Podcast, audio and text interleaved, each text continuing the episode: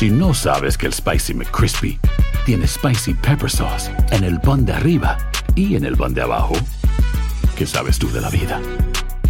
Para, pa, pa, pa. Hola, buenos días, mi pana. Buenos días, bienvenido a Sherwin Williams. ¡Ey! ¿Qué onda, compadre? ¿Qué onda? Ya tengo lista la pintura que ordenaste en el ProPlus app. Con más de 6.000 representantes en nuestras tiendas listos para atenderte en tu idioma y beneficios para contratistas que encontrarás en aliadopro.com. En Sherwin Williams somos el aliado del PRO.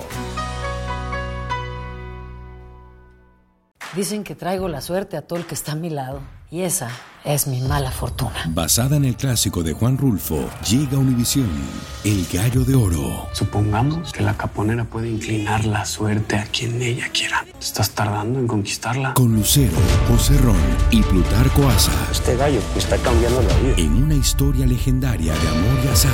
No trates de cambiarme, no lo vas a lograr. El Gallo de Oro, gran estreno miércoles 8 de mayo a las 9 por Univisión. Enigma sin resolver es un podcast para mayores de edad. Algunos escuchas pueden encontrar el contenido del programa ofensivo. Recomendamos la discreción de la escucha, especialmente para menores de edad.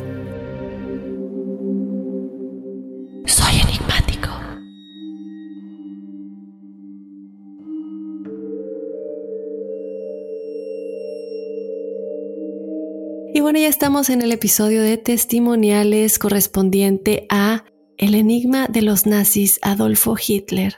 ¿Realmente se murió o escapó a Argentina? Si no has escuchado el episodio, ve a escucharlo porque te cuento todo esto. Y en este episodio de testimoniales, bueno, ya les habíamos dicho que una servidora y todo el equipo de producción de aquí de Nimas, pues queremos tener una interacción más directa con todos ustedes enigmáticos. Queremos que ustedes nos cuenten de voz propia lo que les ha sucedido, paranormal, sobrenatural, lo que sea. Todo esto es muy interesante y está padre que yo lo lea, yo disfruto muchísimo, pero qué mejor que escucharlo de ustedes. En esta ocasión vamos a tener a dos chicos que nos van a contar sus experiencias. Ya tenemos al primero en la línea. Él nos escribió la semana pasada y no sé si se acuerdan enigmáticos que platicábamos de el problema que puede tener hacer pactos con espíritus porque estos pueden correr hasta por cinco generaciones. Esto es algo que sucedió en su familia. Él nos va a platicar exactamente qué es lo que sucedió, cómo lo ha afectado a él, cómo le afectó a su abuelita y esto a causa de las acciones de su tatarabuela. Así que bueno, Sergio, te doy la bienvenida a Enigmas sin resolver. Muchísimas gracias por estar con nosotros en este episodio de testimoniales. Hola, Daphne. Este, este, muchas gracias por abrir este espacio para, para escuchar a, nosotros lo que tenemos que contar, ¿verdad? Sí, no, es, es un placer de verdad. Como lo comentábamos fuera del aire, Sergio y yo estábamos platicando un poquito. Y la verdad es que a mí me encanta leer sus historias, pero qué mejor que ustedes las digan de voz propia y tener una conexión directa. Me imagino, Sergio, que no es lo mismo estar platicándome lo que te sucede a escribirlo por un correo. Y yo quiero que todos ustedes, chicos, tengan esta misma experiencia en Enigmas sin resolver. Entonces, bueno, Sergio, ya le dimos una pauta a la gente eh, de qué es lo que te sucede. Platícanos muy bien, ¿no? Porque escuchábamos un poquito la semana pasada. ¿De qué va exactamente? ¿Cómo te ha afectado esto? ¿Y, y, por qué dices que tiene que ver con pactos de espíritus que tu tatarabuelita hizo en el pasado? Eh, bueno, Dafne, mira, como te, como te platicaba en, el, en la carta que te escribí en el testimonial, eh, pasaron varias cosas eh, conmigo y con mis hermanos. Eh, ya hice una investigación, estuve hablando con mi mamá porque nunca hablamos abiertamente de ese tema.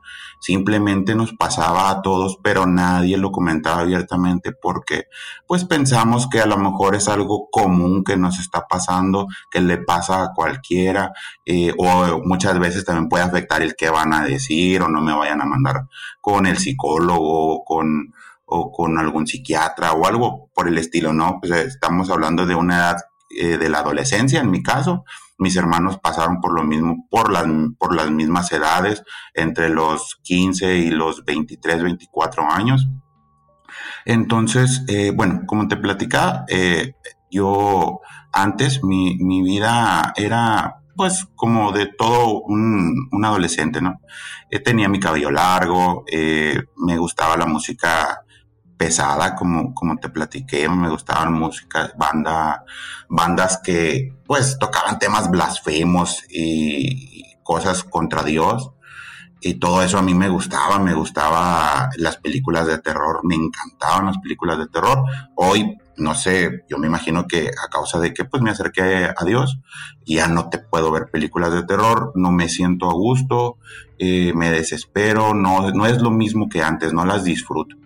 Entonces, pues dejé de lado un poquito ese tipo de, de pues acciones, ¿no? Que a fin de cuentas todo eso trae cargas negativas que no queremos tener a, un lado de nosotros. Habrá quienes lo disfrutan y no les pasa nada, pues está, está bien, está perfecto, pero yo en mi vida pues sí, alejé todo ese tipo de cosas, me acerco más a Dios, eh, sucesos que pasaron en mi vida me llevaron a, acercarme a Dios, tristezas, muchas cosas eh, me llevaron.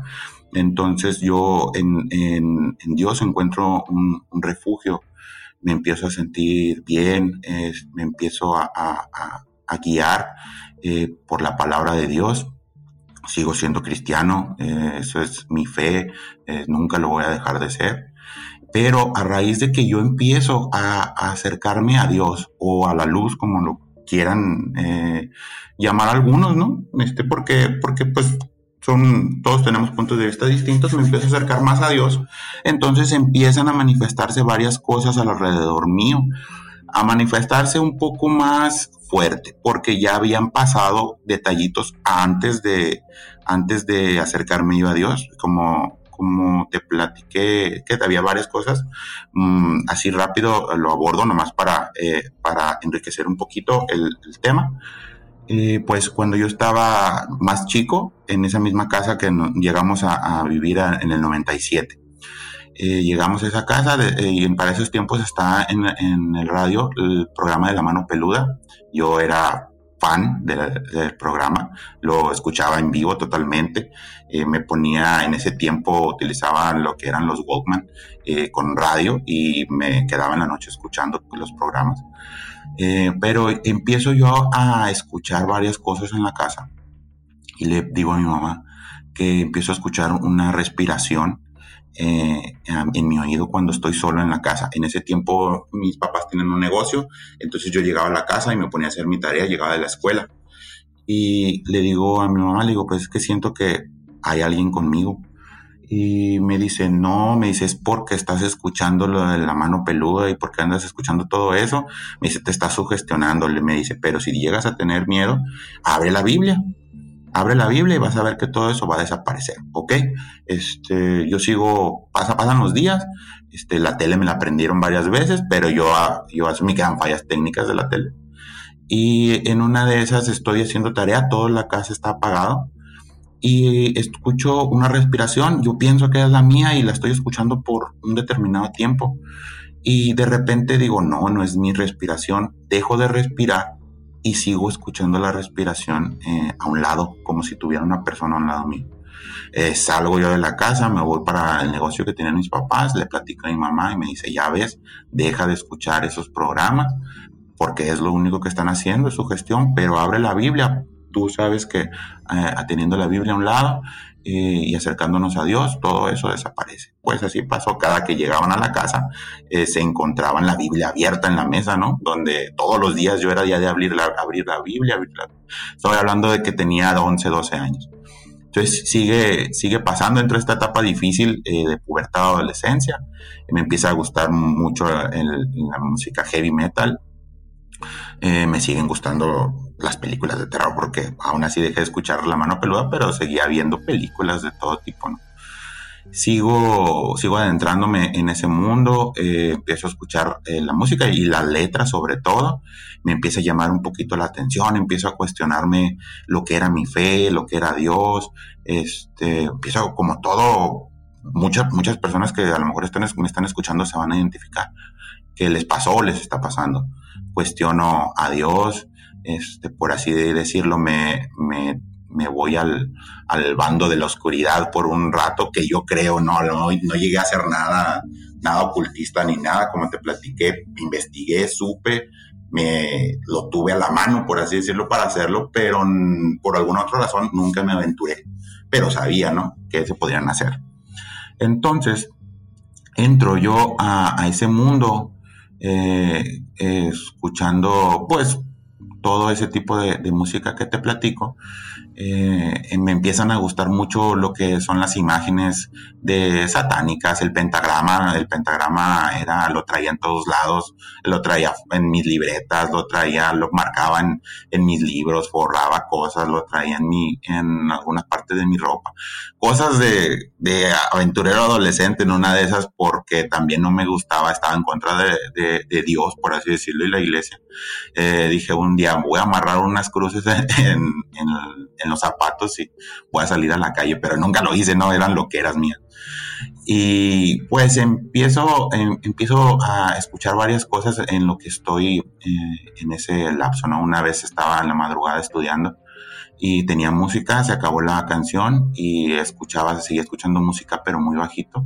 Me acerco a las bocinas y de las bocinas estaban escuchando cosas eh, raras, cosas que parecía como música distorsionada pero muy al fondo que no era mía. Yo apagué la música, apagué todo y seguía escuchando, apagué las bocinas y me fui a dormir, no quise saber nada más. Este, para este tiempo también mis hermanos presentaban eh, algunas, algunos detalles, a lo mejor no tan fuertes como yo, como ya platiqué con ellos también. Eh, mi hermano el mayor presentó muchas pesadillas cuando llegamos a esa casa, eh, cosas que a lo mejor él llama como que se le subía al muerto, pero no sabe explicarlo muy bien porque ya lo dejó en el pasado. recuerdo que, me platicó que había un árbol en el patio de la casa y en ese patio eh, ah, pasaron algunas cosas que ahorita te, platico.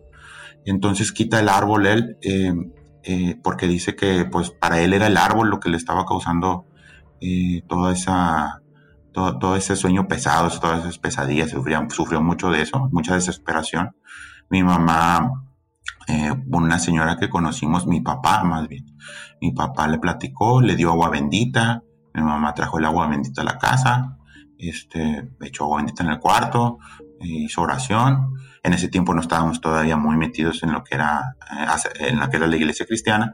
Eh, éramos católicos, yo sufrí esa, esa transición de ser católico a ser cristiano. y eh, pues eh, al parecer se calmaron las cosas con mi hermano, mi hermano se fue a trabajar a otro lado y este, todo bien. Mi hermano, el del medio, no presentó algunos detalles, nomás él dice que vio una sombra o algo alto que pasó caminando de cuarto a cuarto, porque había un pasillo largo que daba los dos cuartos, que era el, que era el mío y era el de mis papás, y dice que él vio pasar a alguien. Ahora resulta que nos dimos cuenta que mi mamá también lo vio, que pasó alguien de cuarto a cuarto, y yo también lo vi que pasó algo de cuarto a cuarto. Entonces, pero no asociábamos nada de que pasara algo en la casa, de, todos dijimos, no, pues una sombra, mm, no sé, o algo, ¿no? Porque tampoco no dejábamos que eso nos, nos asustara tanto. Claro. Entonces, eh, mm, pasan ese tipo de cosas. Eh, yo sigo viviendo ahí. Me pasaron varios detallitos que no voy a abordar en el tema porque son cosas chicas, significativas, pero son cosas chicas, este, pasos. Eh, bueno, una, rápida, así una vez pensé que mi papá estaba en el patio utilizando una pala, moviendo tierra, y salgo a decirle, yo chico también, salgo a decirle que voy a salir a jugar con mis amigos, y resulta que no había nadie en el patio. Yo clarito estaba escuchando que alguien estaba traspaleando en, en el patio porque había tierra. Salgo y no hay nadie, nomás está la pala recargada y en eso pues yo voy para afuera, en ese tiempo teníamos un celular en, la casa que lo utilizábamos como teléfono y lo iba a tomar para salir y traerlo por si alguien hablaba y en eso que lo voy a, a tomar suena el teléfono, cosa que pues mucha casualidad, yo salgo corriendo y esa esa no la había platicado en mi familia porque no le di mucha importancia, no dije, a lo mejor escuché otra cosa. Me pasa lo, lo, me, bueno, ya, me acerco a la iglesia, veo esta cosa que te digo que está a un lado de mi cama, no me puedo mover, una desesperación inmensa, este, me dicen que, que la oración, mis pastores de la iglesia me dijeron que la oración era, era una de las armas más fuertes que uno puede tener. Es, y empiezo a orar, empiezo a orar, la cosa este, se calma un poco Eh, después me sale de trabajo en, otro estado, me voy a, trabajar a, un lugar que como ya les platiqué, este pues tiene mucho historial ahí. Eh, llego para allá y en mi habitación me, empieza a pasar lo mismo que ya me había pasado en la casa de mi mamá. Y ahí es donde yo digo, ¿por qué esta cosa me siguió hasta acá si pensábamos que era en la casa de mi mamá donde pasaban? Entonces, pues me entra la desesperación, pero me pongo a investigar, me pongo en la iglesia nos habían dicho que, que, hay pactos que pueden durar hasta cinco generaciones y nos enseñan nosotros cómo romper esos pactos por medio de la oración, por medio de la sangre de Jesús. Eh, que porque la vida, porque la vida nosotros para los cristianos en Jesús empezamos de nuevo, es nueva vida.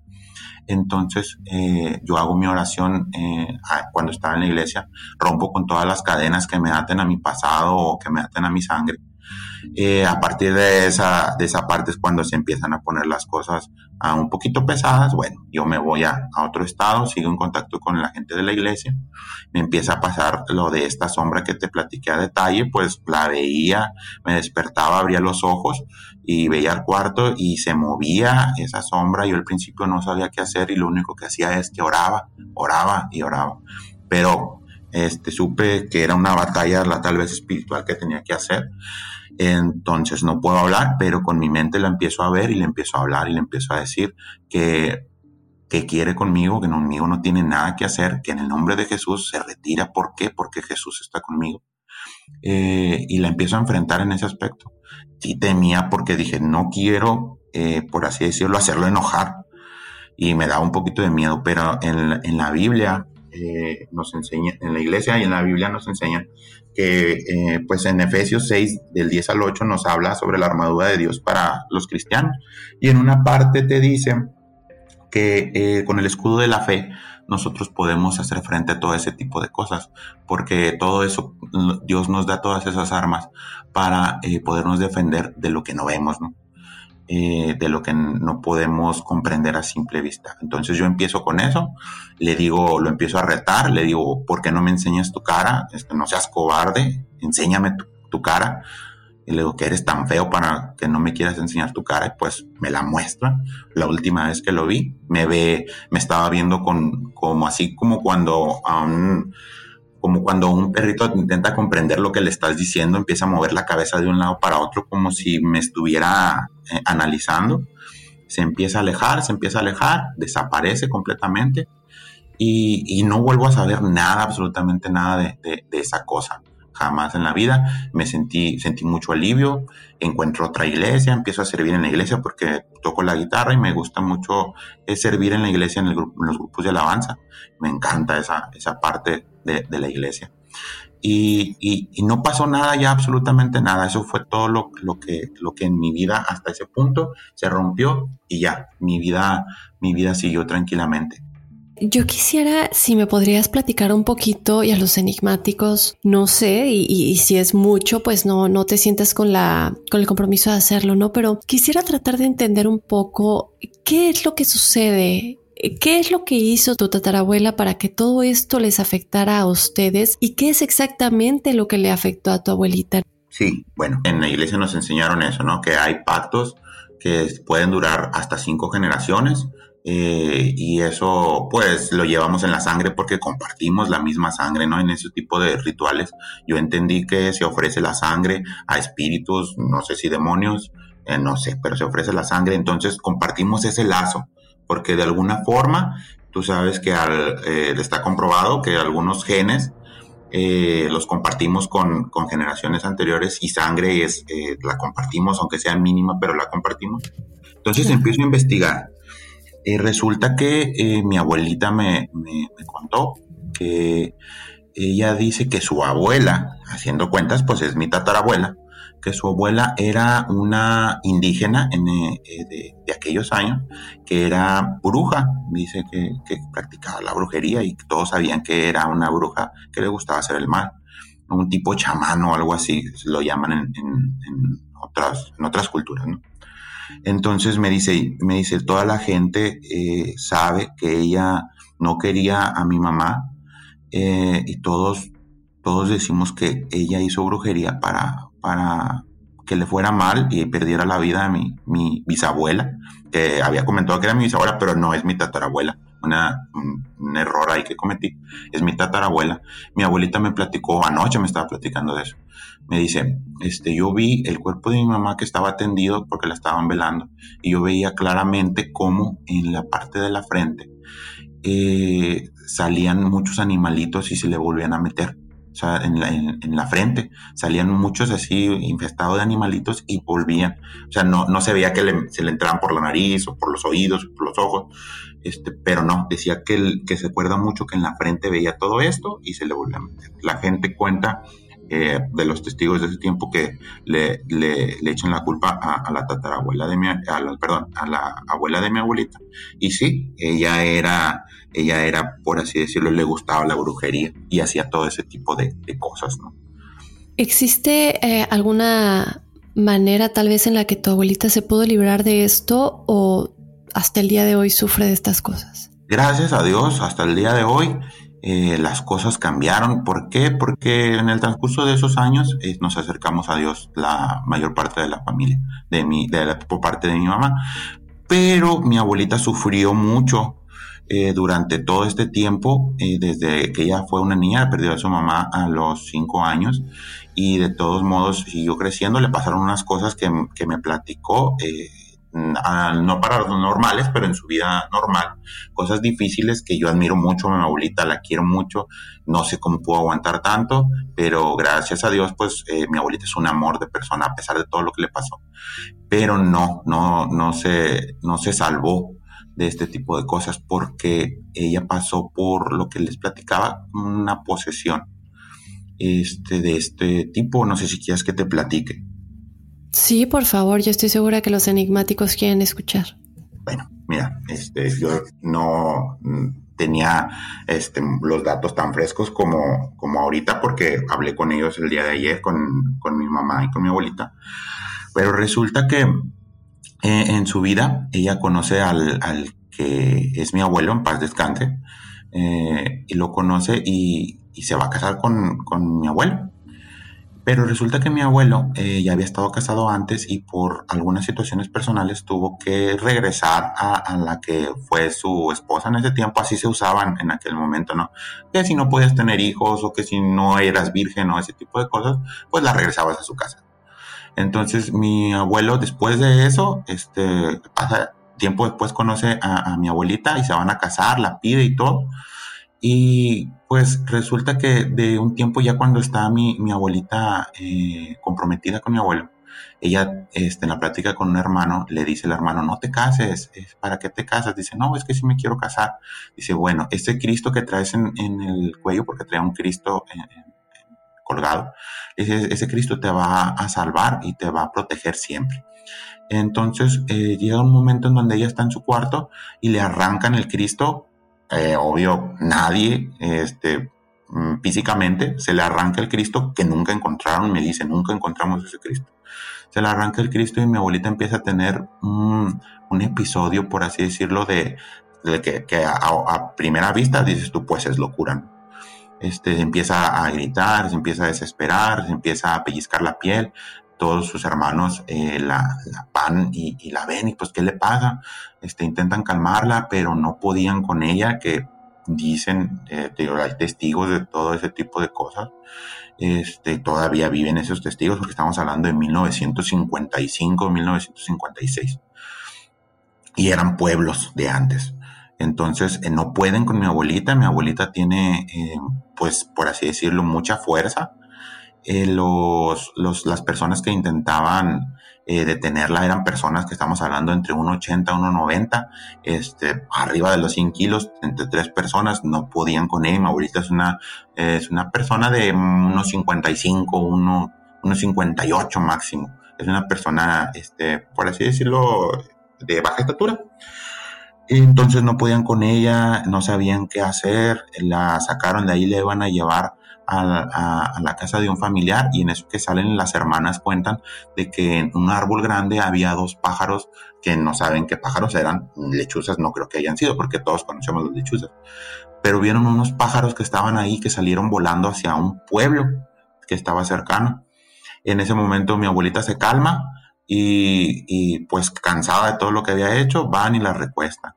Así pasó, este, mm, siguieron pasando este tipo de cosas durante un año. Yo me sorprendí porque es un año lo que pasó mi abuelita por todo ese proceso. Dicen que era cada viernes le pasaba, que ya, la, ya sus hermanos y todos se preparaban los viernes para pasar por ese tipo de episodios. Este, pasan los días, pasan sus episodios fuertes, igual se cansa, se calma y se duerme. Mi abuelita empieza a bajar mucho de peso entonces, una cosa que me platicó que la verdad me impacta, yo digo, eso es cosas de las películas, pero ya veo que no. Eh, dice que los, las imágenes de todos los santos y vírgenes que tenían adentro del cuarto, dice que ella los veía cuando le pasaban esos episodios, que ella los veía todos los cuadros volteados y que los veía todos sonriendo, a todos los santos que estaban ahí, los veía sonriendo, pero una risa burlona, de miedo.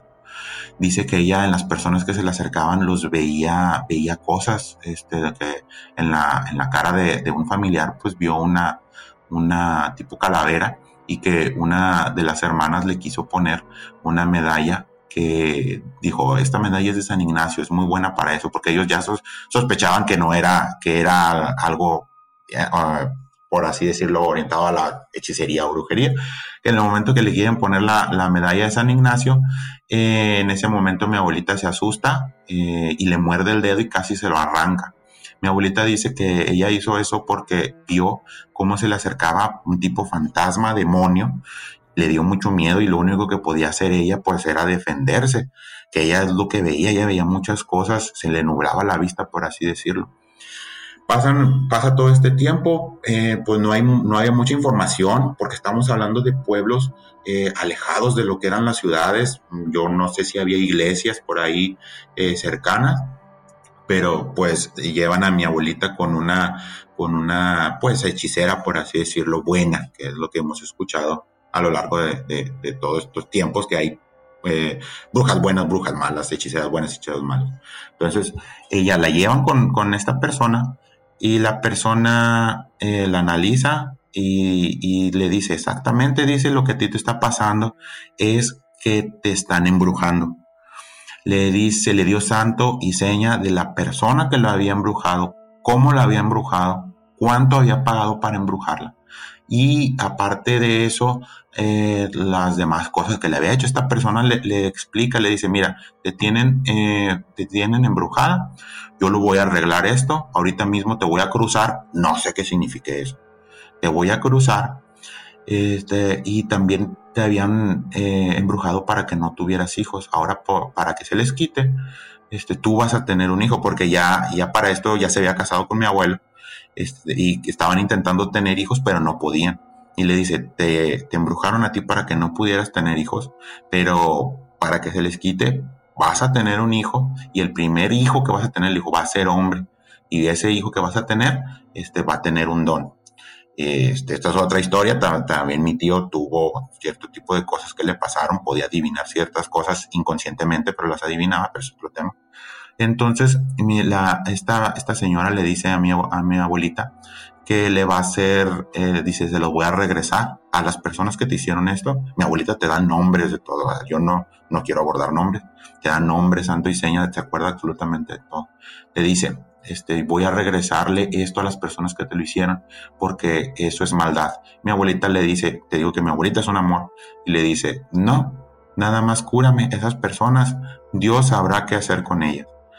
Eh, y mi abuelita, desde ese, desde ese momento, mi abuelita ya no pasa por ninguno de esos episodios, queda embarazada exactamente como le dijeron. Y, lo demás, pues hay varias cosas más, adelante que pasaron, que eh, igual les contamos o te las puede contar ella este, después. Este, lo demás es un poco de historia, esto fue lo más fuerte que le pasó. Y eh, a partir de ahí, pues em, empiezan a nacer lo que son mis tíos, ¿no? Empieza a nacer la que es la descendencia de, de, por parte de mi mamá. un poquito de historia, esta persona que curó a mi abuelita, dicen que lo mismo, o sea, por, por lo mismo peleas entre personas con ese tipo de poderes que ella, ella palabras textuales, pues que la asesinaron en el aspecto de que le siguieron brujería para que se muriera. Esto concuerda un poco con lo que me platica mi abuelita que le hicieron a, a, su mamá, porque su, su, abuela, la mamá del papá de mi abuelita, no la quería. Y, y, a partir de ahí, este, pues tengo todos mis, mis tíos, todos mis tíos, eh, todos han pasado por algo paranormal, toda la familia de mi mamá. Este, todos han pasado por algo, todos tienen algo que contar, chico, grande, como lo mío, más o menos, eh, pero todos tienen algo que contar, pero el, la, la, forma en que hemos ido, por así decirlo, cortando todo eso es acercándonos a Dios. Nosotros somos cristianos, en la familia hay que, que son testigos de Jehová, eh, hay, que, hay quienes son mormones, se han acercado a Dios eh, de alguna u otra forma, ¿no? Y eso nos ha ayudado a poder enfrentar a lo mejor eso que hubo en el pasado. Por eso te platicaba que, que investigando y uniendo todos los hilos, eh, llegas a ese, a ese punto, ¿no? ¿Por qué nos pasan ese tipo de cosas? Esa fue mi respuesta, de que tal vez había algo en el pasado, que lo comparto en sangre con esas personas, yo rompo con esas cadenas, yo, mm, en el nombre de Jesús, yo declaro que nada de eso nos afecta, que somos vida nueva. Sí bueno, esa es la historia de, que hay detrás de mi familia, ¿no? Sí, no, y me parece muy importante lo que comentas, eh, Sergio, sobre todo el hecho de decir el karma, ¿no? No practiquemos este tipo de cosas porque ya vemos que la persona, sea quien sea, digo, tu abuelita tiene un alma buena, eso es más que evidente. Pero la persona que le hizo esto, no importa si la persona que estaba ayudando a tu abuelita no le hizo nada porque tu abuelita decidió que no se le hiciera nada, simplemente que la curaran, ten por seguro que el karma le tocó porque esa es la ley de la vida, ¿no? Y es la ley de nuestras almas y el, aprendizaje que tenemos al venir a este mundo es que tenemos que limpiar todo karma que tengamos. Y ese es un karma que esa persona se creó, un karma inmenso eh, que cae casi casi en el karma de asesinar a alguien, ¿no? De dañar a alguien por voluntad propia. Y, la otra cosa que me quedo, me quedo muy, muy pendiente con esto de tu testimonial y quiero que la gente lo escuche es que no hay prueba más grande que el darle permiso al bien y a la luz para interceder, para ayudarte. Desde que tú le diste permiso, tú nos cuentas, ¿no? Al principio te encantaba toda esta música oscura, todo lo que fuera en contra de Dios, en contra de Jesús, y como tú dices, sea lo que sea que tú creas o interpretes como luz, tú estabas alejado de eso, pero de pronto decides que, que no, que, que, es la manera en la que te puedes salvar tú, en la que se puede salvar tu familia únicamente dándole permiso. Y seguramente que hay otras cosas que mucha gente ha, ha tratado de usar para salvarse y seguramente que funcionarán, pero hay que quedarnos con esto. Entonces, Sergio, yo te quiero agradecer muchísimo por la confianza, por contarnos esto que no solamente es de ti, que también es de tu abuelita, de tu familia, que involucra algo más allá, que, que ya es más confianza y, nosotros te agradecemos muchísimo, todo el equipo de Enigmas y una servidora. Me quedo con el hecho de que ya están en paz, que están bien, que son almas buenas y que cualquier cosa, pues por favor que nos mantengan actualizados para saber cómo avanza la cosa y rezar también, ¿no? Por obviamente el alma de tu tatarabuelita, que esperemos que esté bien, que esté en la luz y que haya curado cualquier karma por, pues por esos pactos que, que hizo en el pasado que les dañó a todos ustedes. Sí. Gracias, Sergio. Y bueno, ahí está la experiencia de Sergio. Si no sabes que el Spicy McCrispy tiene Spicy Pepper Sauce en el pan de arriba y en el pan de abajo, ¿qué sabes tú de la vida? Para, pa, pa, pa. Hola, buenos días, mi pana. Buenos días, bienvenido a Sherwin Williams. ¡Ey! ¿Qué onda, compadre? ¿Qué onda? Ya tengo lista la pintura que ordenaste en el ProPlus app. Con más de 6.000 representantes en nuestras tiendas listos para atenderte en tu idioma y beneficios para contratistas que encontrarás en aliadopro.com. En Sherwin Williams somos el aliado del PRO.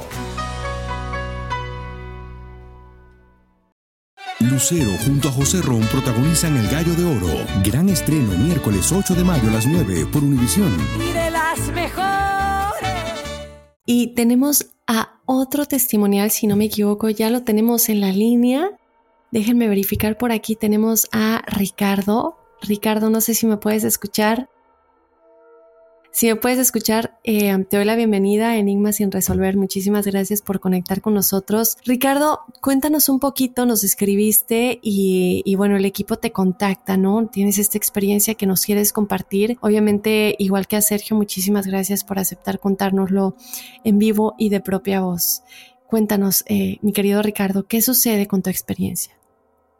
Hola, Daphne. Sí, este, desde pequeño pues empezaron a suceder este, cosas, no cosas, pero recuerdo cuando estaba pequeño, ya la, la noche salía para afuera de mi casa, bueno, yo en ese entonces vivía en, este, en, un, en, un, en un pueblo. Recuerdo que cuando tenía tal vez unos 5 cinco, o 6 años, este, yo salía mucho para afuera, este, miraba las estrellas y recuerdo que pues, una estrella que brilla mucho y, y recuerdo que siempre, siempre le pedía que me, que yo quería mucho unos tenis que en ese tiempo, estamos hablando como el año este 95, yo nací en, el año 90 y, en ese en, ese tiempo no sé, yo creo que yo los miré en la televisión, no sé en dónde, pero yo, yo quería unos tenis que, que cuando uno camina prenden lucecitas y todo eso y yo siempre recuerdo que siempre salía y, y pedía eso o sea, lo, lo decía verbalmente, quisiera estos tenis así, y siempre yo lo hacía todas las tardes, yo recuerdo. Y una vez en tiempos de posadas, pues es cuando uno este, va y que hace una peregrinación con todos los niños y va así cantando.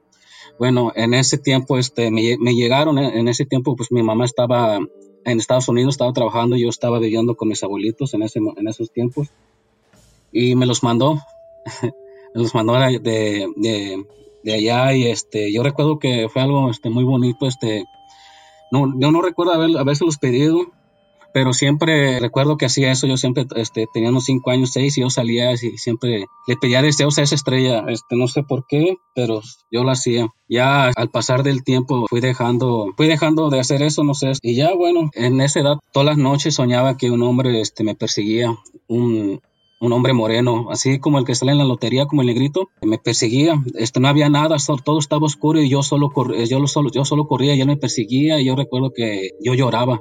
Este, yo solo lloraba, corría, corría y él me perseguía. Y lo soñé bastante, bastante veces porque pues hasta, hasta ahorita, este, hoy me acuerdo, me acuerdo de eso. Que me daba mucho miedo, me, me acuerdo, de mucho, mucho miedo. Ya después, pues, este, fui creciendo y, y no sé, pero siempre yo escuchaba a los perros ladrar.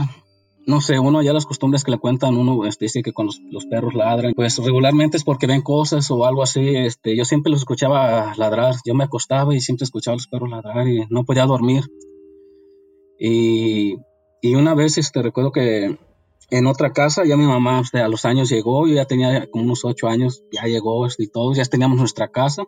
Y, y en eso yo recuerdo también una noche ya eran como las 10 o 12, o tal vez más tarde, yo estaba mirando la tele en la sala y, y pues este, decidí dormirme allí en la sala, ahí en el sillón. Y de repente em, empecé a escuchar como si un caballo caminara y, y mientras más este, se iba acercando a la casa.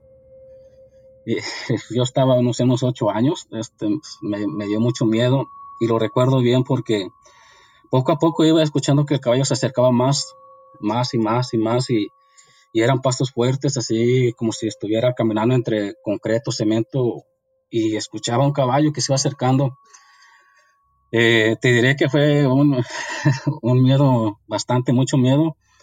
Eh, no, ni, no quería ni respirar porque, no sé, pensé que, pensé que me iba a escuchar o algo iba a pasar. Entonces, este, llegó un momento que el caballo se, se paró enfrente de, de la puerta, y escuché que se paró y rebuznaba y así. Y te diré que, bueno. Sí. No me hice pipí porque yo creo, no sé, algo. Claro. pero pues este fue algo, un, susto tan, tan, tan terrible, muy feo. Yo tenía en, ese, en esos unos ocho años tal vez. Y corrí, y ya me levanté rápido, fui al cuarto de, de, mi hermana y ya, ahí me quedé con ella, nomás me acosté y no dije nada. Y así, nunca le comenté a nadie eso. ¿Y tú nunca supiste que fue ese caballo? No, nunca supe, la verdad. Este, yo solo lo escuché fuerte, tú sabes, unos pasos de un caballo fuerte y, pero nunca supe, la verdad, solo ah, duró ahí como unos 10 segundos ahí parado y yo lo escuchaba, yo lo escuchaba y yo no quería ni respirar, yo, yo solo me, tapaba fuerte, este, cerraba los ojos y, y te digo otra experiencia que también pasó, que todavía la recuerdo y, y, sea, como que te da como ñañaras poco de así como qué fue eso. Creo que era, ya era, una, era en la tarde eso. Estaba yo acostada en la cama y yo, y yo estaba acostado, yo creo que estaba acostado y, pues, mirando hacia el techo, ¿no? Ahí del, del cuarto y más así. Mi mamá estaba en la cocina y de repente escuché como atrás de mí que alguien, una voz dijo mi nombre, dijo este Ricardo, pero fue una voz grave como de un hombre. No. igual, no sé, yo lo primero que hice, pues era un niño, primero que hice un miedo igual, pues, yo sé que no había nadie allí, me paré y corrí y con mi mamá a la cocina, igual no dije nada. Este, y así este, empezaron a suceder así como cosas de estas, ya después este, eh, a los años este, em, emigramos para acá con mi mamá aquí en Estados Unidos, ahí está, este, aquí vivo. Y, igual este, me empezaron a pasar este, cosas esas, este, como que cuando se, te sube el muerto, que dicen, o como parálisis, muchos llaman parálisis y con pesadillas. La verdad que es el principio, o hasta ahorita, hasta hoy, te, te diré que sé cuando va a pasar, como que presiento que va a pasar, como que tú sabes que va a pasar y, sucede. Incluso ahorita está en el, en el cuarto, aquí viene a la casa de mi mamá, que está en el cuarto, en el mismo cuarto, en, en este mismo cuarto aquí. Como sabes, aquí pues este, no hay concreto, hay este, lo que es pasto y todo. ¿Y, ¿Y tú crees que tenga algo que ver con la casa? Porque escucho que me comentas que todo sucede en ese cuarto en el que te encuentras ahorita. Tal vez, o este, tal vez. Yo cuando llegué aquí, mi mamá y este, llegamos aquí a esta casa, pues era mi padrastro, ya falleció este, hace tres años, falleció en un accidente de trabajo y pues él ya había comprado la casa esta, entonces nosotros llegamos a vivir aquí y este cuarto, este, él antes aquí vivía con su otra familia, y, pero creo que todo eso me empezó a pasar cuando yo me empecé a dormir solo en este cuarto, porque yo tengo otro hermano que es como tres años mayor que yo y pues compartimos en, ese, en esos años, compartimos este cuarto donde estoy ahorita aquí y, y nunca, o sea, y nunca me, este, escuché cosas o sentí como esas cosas que de más niño en México me pasaban o, o, sentía hasta que empecé a dormir solo aquí. Este, te digo, una noche igual empecé a escuchar que un, o sea, aquí en la ventana, al lado de la ventana, estaba un caballo y caminaba el caballo y caminaba el caballo. Y pues te puedes imaginar, es un, un miedo muy feo. Este, no puede escuchar con un poco como coloco o algo así. No, para nada, para nada. Y yo creo que lo, lo, que me sorprende aquí es el hecho de que tú me dices que es un caballo y, y, es algo que yo en lo personal nunca he escuchado anteriormente. Sí hemos escuchado de espíritus de perritos y, y uno de pronto no entiende, ¿no? O escuchamos muchas veces que los animales tienen esa sensibilidad, pero un caballo en específico. Yo te quisiera preguntar a ti si sabes o has escuchado de algún caballo que haya muerto en esa área anteriormente, tal vez cuando ustedes todavía no vivían ahí, posiblemente de una manera pues trágica? Mm, la verdad, este, no creo, porque igual cuando yo vivía en México también escuché, es, también escuché, o sea, un caballo. Y le escuchaba sus pasos, o sea, te digo como si caminara en concreto, un caballo fuerte. Y te da miedo, te da terror. al igual aquí le escuché, ya estando aquí también. Y digo que esa vez lo escuché en esa noche, y igual, este, incluso hasta prendí la lámpara de mi cuarto y lo seguía escuchando sigue escuchando que caminaba, o sea, que, caminaba aquí afuera de la ventana del cuarto. Y pues este, llegó tanto este, el miedo que decidí mejor este, pararme y irme a dormir al cuarto con mi mamá. Yo este, me metí a su cuarto, no le dije nada. Este, nomás me, me acosté con ella y ya, o sea, pues ella normal, este, y así. Pero tal lo seguía escuchando ahora en su ventana, que caminaba un caballo, caminaba y se escuchaba, se escuchaba que estaba el caballo como que daba vueltas, ya estaba un caballo de repente que escucho a mi, mamá gritar, mi mamá que grita y yo igual me espanté y, rápido que me paro y prendo la luz y le pregunto que, qué pasó. Y, me, y ella me dijo que sintió que no podía respirar, como que si alguien la, estuviera como asfixiando, que no podía respirar y por eso gritó. Al final pudo respirar y gritó. Entonces, este, cuando me dijo eso, este, pues yo en ese tiempo tendría que tenía como unos ya 14 años, este, yo le dije que porque me iba a dormir con ella, le dije que estaba escuchando un caballo que estaba aquí afuera de la casa y que por eso me fui a, su cuarto a dormir. Y pues en ese tiempo ella me, me regañó, me dijo que entonces me pasaba por los videojuegos que jugaba y que todo eso y que... Y bueno, ya este rezamos, estuvo rezando mucho tiempo, bueno, no mucho tiempo, unos 10 minutos así, y ya bueno, ya, este, ya dijo, vamos a dormirnos y ya. Pero esta sí te digo que sí me sorprendió porque lo que le pasó a ella, Claro. Claro, sí, porque ¿qué tendría que ver el caballo con que ella se sienta asfixiada, no? Yo creo que es algo que nosotros a veces pensamos y muchas veces la gente se pregunta, ¿cómo saber si me persigue un espíritu? Muchos tienen la sensación de que algo así le sucede y no obstante pues tienen miedo de preguntar, ¿no? Como tú que me dices que sientes que te van a creer que estás loco porque no estás hablando de un espíritu, de una persona, estás hablando de un caballo.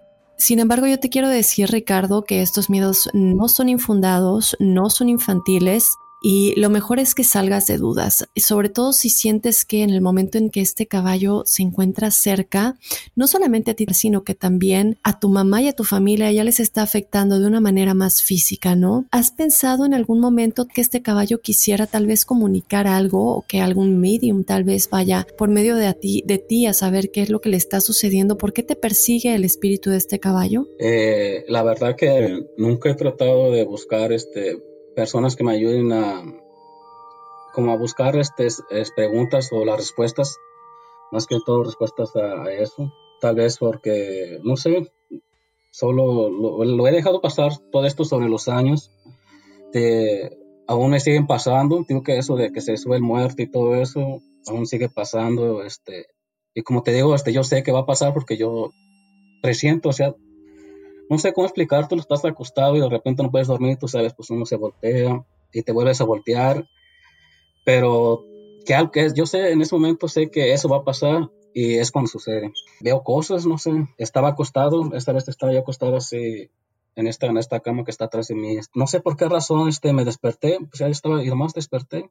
Y al abrir los ojos miré como una sombra, como una figura de alguien oscura, como, en, como así mirándome como si estuviera como así como en cada, ¿no? O sea, como estuviera así y me miraba, fue una figura negra que yo miré como si una persona. En ese tiempo sentí que el corazón se me salió, paré, me paré rápido y prendí la luz, o sea, pues para ver qué era. No, no era nada. Y, y, esa vez sí me dio bastante miedo. Fue algo diferente que nunca me ha pasado. Todo eso siempre ocurre como a las 3 de la madrugada o algo así.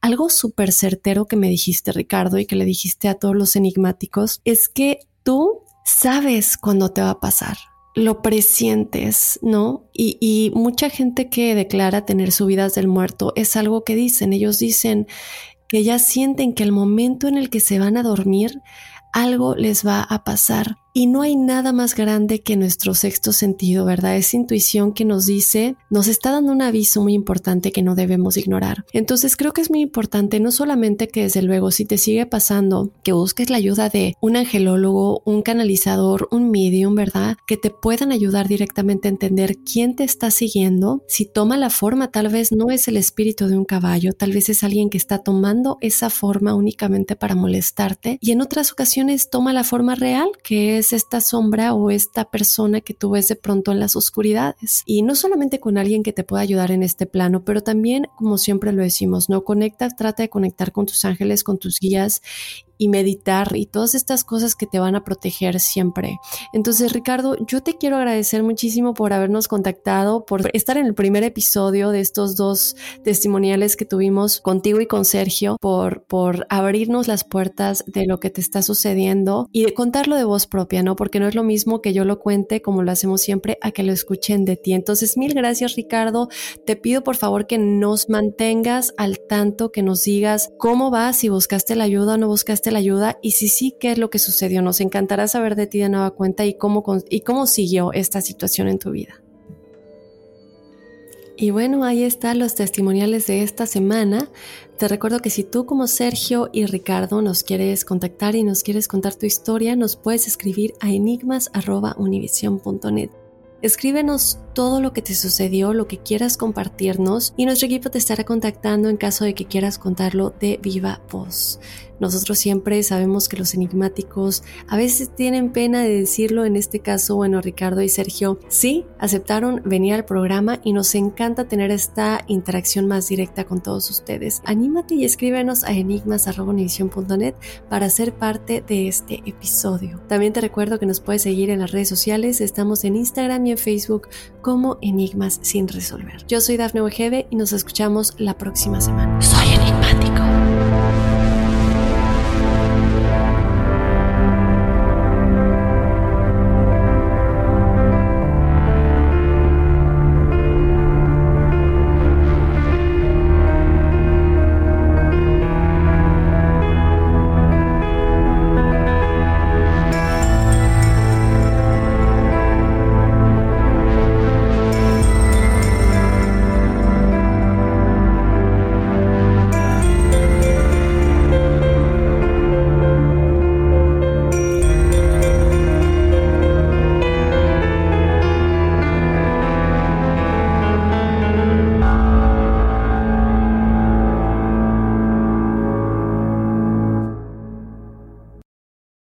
Aloha mamá. Sorry por responder hasta ahora. Estuve toda la tarde con mi unidad arreglando un helicóptero Black Hawk. Hawái es increíble. Luego te cuento más.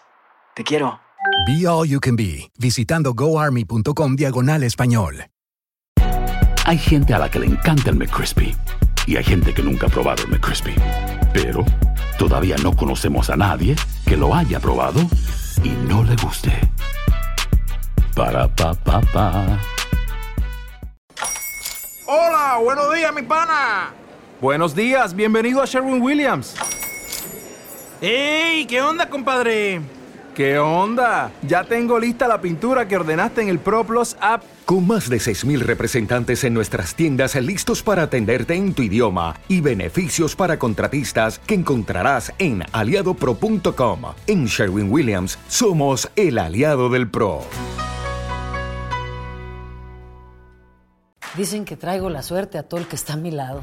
Y esa es mi mala fortuna. Basada en el clásico de Juan Rulfo, llega Univisión, El Gallo de Oro. Supongamos que la caponera puede inclinar la suerte a quien ella quiera. ¿Estás tardando en conquistarla? Con Lucero, José Ron y Plutarco Asa. Este gallo me está cambiando la vida. En una historia legendaria de amor y azar. No trates de cambiarme, no lo vas a lograr. El Gallo de Oro, gran estreno miércoles 8 de mayo a las 9 por Univisión.